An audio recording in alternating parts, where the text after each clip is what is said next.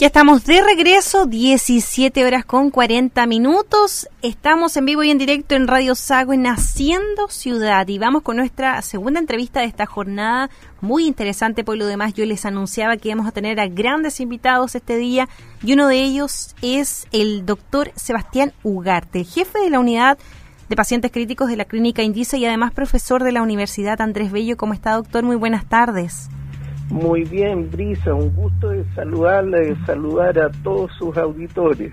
Un gusto también estar hablando con usted en este día y muchas gracias también por eh, hacerse el tiempo para eh, estar conversando con nosotros. Lo están escuchando en varias partes, en toda la región de los lagos en este momento, así que vamos, eh, esperemos que podamos allí ir abordando diversos temas, ¿no? ¿Cómo no? Completamente a sus órdenes. Muchas gracias. Entonces vamos a empezar y la primera pregunta, bueno, usted está en la región metropolitana, nosotros estamos acá en, un poco más al sur, pero con situaciones más o menos similares en este tema del COVID. Primeramente preguntarle cómo está la situación del coronavirus allá en la región metropolitana para que nos pueda hacer quizás un panorama eh, breve de lo que está ocurriendo, cómo usted lo ve, para que nos haga una idea a nosotros. Bueno, la verdad es que en, la región metropolitana se vivieron momentos muy duros con la pandemia en los meses de mayo, junio, julio, luego hubo una disminución gradual manteniéndose en un número de casos bastante alto, no nunca bajó a cero, teníamos en, en algunos momentos mil casos diarios, pero en los últimos días eh, eh, vemos que eh, ha ido aumentando nuevamente, pero todavía todo controlado, no ha habido un incremento tan, tan importante, pero la positividad se ha mantenido por debajo del 5%, pero se han tomado precauciones por el riesgo de que eh, al existir muchas regiones ya amagadas por la enfermedad, si se compromete la región metropolitana, eh, escasearían los recursos hospitalarios como para poder ir en ayuda de las regiones que tienen más casos y que están bastante estrechas de camas de UCI y de ventiladores. En ese sentido, no es conveniente que todas las regiones eh, eh, se encuentren con sus recursos muy, muy al límite. Claro que sí. No sé si usted ha podido em, ver un poco la situación acá en, en, los lagos. Hemos sido portada en varios medios porque la región de los lagos y la metropolitana son las que en este caso tienen eh, mayor número de casos, hablando en cifras. Y en este sentido, acá tenemos también la situación de que está muy tensionada la red de salud en tema de camas, ventiladores y también ahora eh, hemos tenido que barajar a nivel de, servicio de salud de la región diversas situaciones, con decirle que tenemos seis camas disponibles al balance de hoy en la región de los lagos. ¿Cómo usted cree que mm, este, pudimos llegar quizás a esta situación en cuanto a su experiencia como doctor y también como jefe de la unidad de pacientes críticos allá? Bueno, la verdad es que lo que ha vivido la región de los lagos lo hemos ido viendo con mucho interés porque de alguna manera predice lo que va ocurriendo posteriormente en otras zonas del, del país, la zona centro-sur del país, e inevitablemente también lo que puede ocurrir en el norte y en la región metropolitana.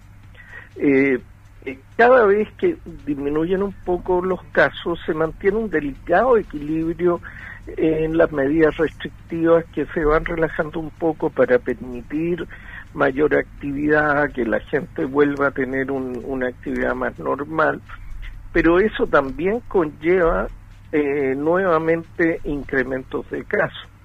Eh, la, la, ciudad de Puerto Montt, por ejemplo, enfrentó cuarentenas prolongadas, cierres, restaurantes, todo esto generando un, un daño al patrimonial, a los comerciantes, a los artesanos, que de alguna manera ha afectado la vida de la ciudad, pero con las condiciones climáticas que tienden a favorecer que la gente haga vida más bien bajo techo que al aire libre en los días más fríos, eh, nunca ha terminado de circular el virus, ya había una circulación de virus muy, muy importante.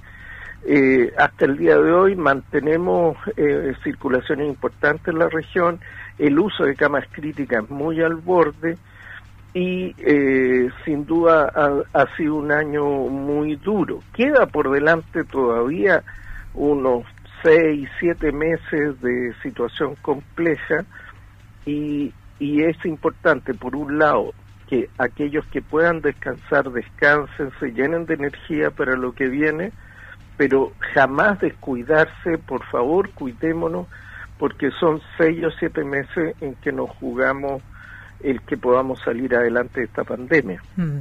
Así es, doctor, justamente, y lo quiero citar, ¿ah? porque eh, estaba aquí revisando que usted en un medio nacional señaló el pasado mes de diciembre que lo peor estaba por venir y no es lo que ya hemos pasado. Se refiere también un poco a lo que nos está mencionando de que todavía quedan meses críticos y muchas personas quizás pensaban que em, durante este mes de enero, febrero y con la vacuna también y todo este tema, iba quizás la pandemia a cesar o iba a ser un nuevo cambio. Sin embargo, ya se ha mencionado que esto tiene para rato, inclusive puede ser todo este año 2021 todavía.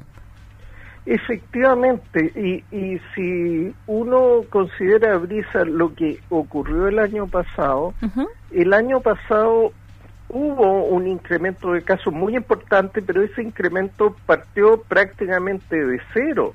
Partió de algunos eh, chilenos que regresaban del extranjero con el virus eh, contagiado y un crucero en el sur de Chile, en Caleta Tortel, donde se bajaron algunos ciudadanos de otros países y contagiaron a algunas personas, pero fue muy poquito.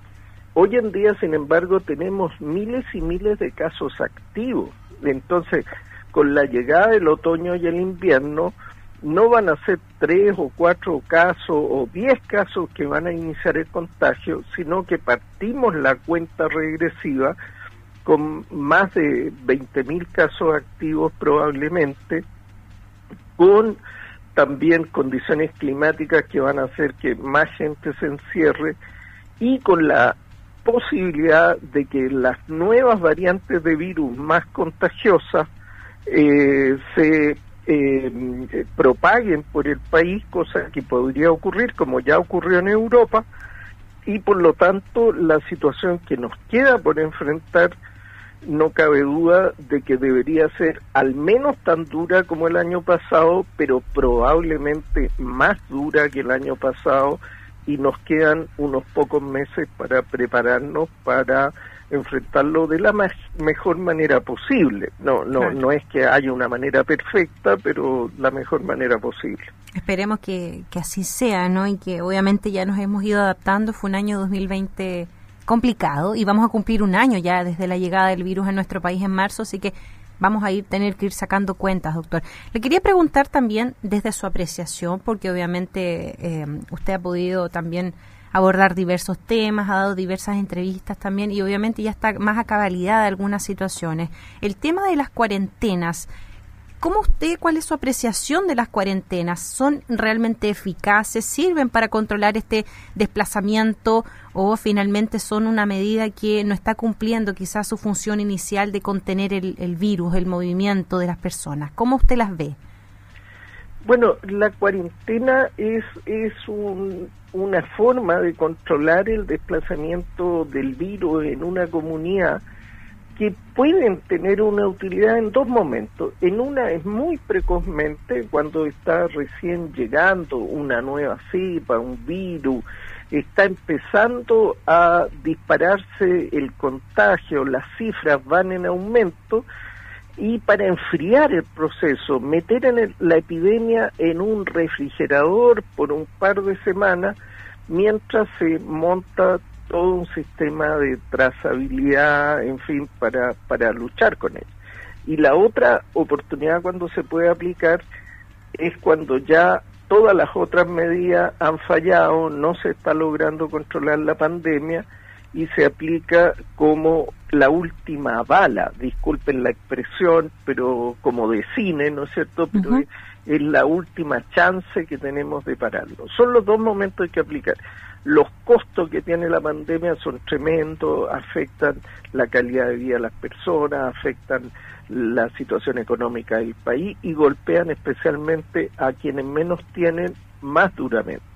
Pero con todo lo malo que tiene, eh, sigue siendo peor la enfermedad, entonces hay que aplicarla en el momento preciso y como se vio en Chile, cuando se aplica no puede ser por un periodo tan largo, porque al final la gente pide permiso y no cumple la cuarentena. Y una cuarentena a medias es como la fidelidad en el matrimonio a medias. Eso no existe. O uno es fiel o no es fiel, pero esto es fiel intermitente, soy fiel de lunes a viernes, sábado domingo me porto mal, eso no sirve. Igual la cuarentena media que está la, el 50% de la gente en la calle, no es cuarentena. Y es una de las lecciones que se aprendió en Chile y, y, y ahora se aplican más cortas pero más duras. Claro.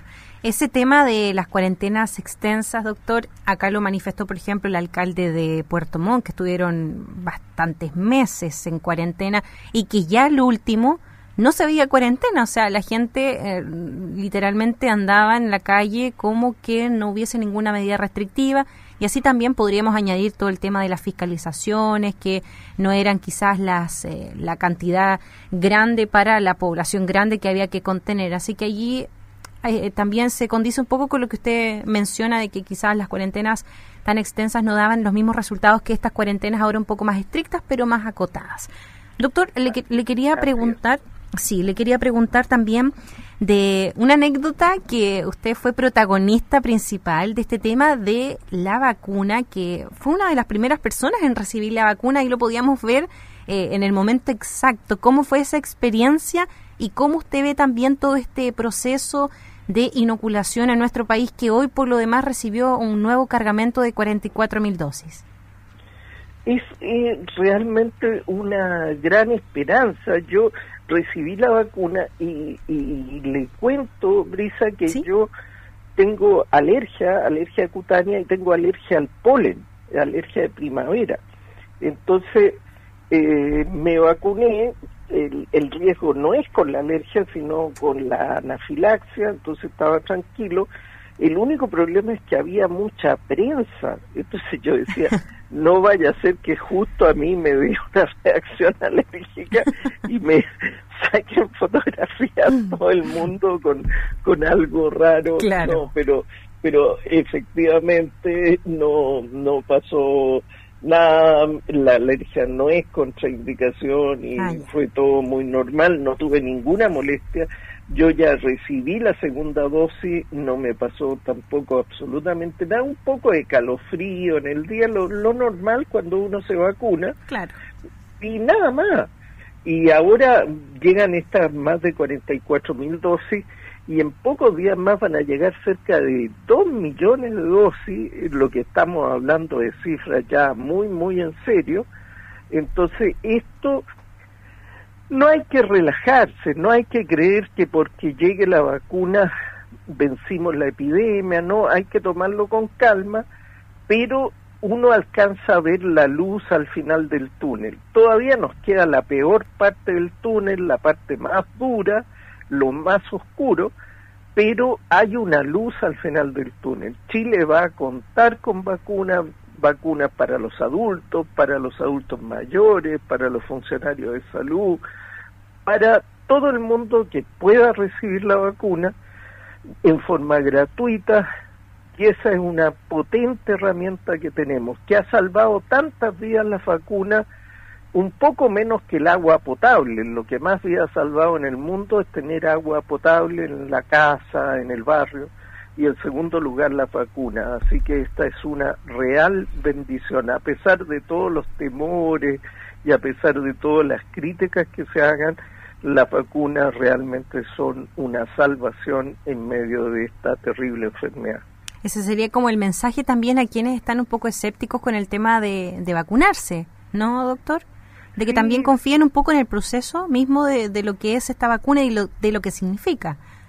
Sí, por supuesto, siempre hay gente que busca eh, la noticia eh, más, más eh, del, del dato negativo, en fin. Por ejemplo, en, en, otros países, disculpe que lo interrumpa, en otros países con este tema de las reacciones que han tenido con la Pfizer y empiezan a circular y a generar también un pánico colectivo. Claro, y el problema es que si uno no tiene formación médica, no tiene formación científica y escucha eso, puede malinterpretar los datos. Entonces, ¿qué es lo que ocurre? Yo me acuerdo cuando yo era estudiante de medicina y comenzaba a estudiar en una enfermedad, me asustaba y decía, ¿no será que yo he tenido esta enfermedad o qué sé yo? A todos nos pasa lo mismo cuando recién escuchamos de algo. Mm pero las reacciones adversas como anafilaxia en la vacuna de Pfizer, en dos millones de vacunados en Estados Unidos, han habido muy, muy poquitos casos, 20 reacciones de anafilaxia, 20. Entonces, si uno habla de que hubo 20 reacciones adversas, la gente se puede asustar, pero significa una persona entre 100.000 vacunados, 100.000. Y con los antibióticos, con la penicilina, es uno en 200. O sea, que realmente todo puede dar anafilaxia, hasta el chocolate, cualquier cosa puede dar, los mariscos, pero la, la frecuencia de que dé anafilaxia esta vacuna es mucho, mucho más bajo que la mayoría de las cosas que conocemos. Hmm, claro que sí. Y como las reacciones que también pueden dar cualquier otra vacuna, eh, que así también lo explicaban, nosotros hemos podido entrevistar también a, otros doctores quienes nos explicaban que las reacciones se pueden dar con diversas vacunas y no tiene relación directa quizás con este tema de que sea la vacuna contra el COVID-19. Así que también allí se hacía un llamado a la calma. Doctor, nos encontró lamentablemente a la hora, pudimos conversar varios temas y por lo mismo le queremos agradecer aquí de parte de todo el equipo el tiempo que se ha dado para conversar con nosotros y esperamos que en otra ocasión quizás podamos tener la oportunidad de seguir abordando más temas, ¿no? ¿Le parece? No, pero invitado. Encantado, encantado, Brisa, y un gran, gran saludo a la bendita tierra de la región de, de los lagos. Yo guardo el mayor de los afectos y cariño por esa región y, un privilegio haber podido hablar con ustedes. Muchas gracias, igualmente y esperando que tenga un buen término de jornada. Pues ahí nos encontramos telefónicamente en cualquier otro momento. Que esté muy bien. Un gran abrazo. Un abrazo igualmente. Allí conversábamos con el doctor Sebastián Ugarte, jefe de la unidad de pacientes críticos de la clínica Indisa y además profesor de la Universidad Andrés Bello de diversos temas. Ustedes allí lo pudieron escuchar. Nos separamos brevemente, son las 17 horas con 58 minutos.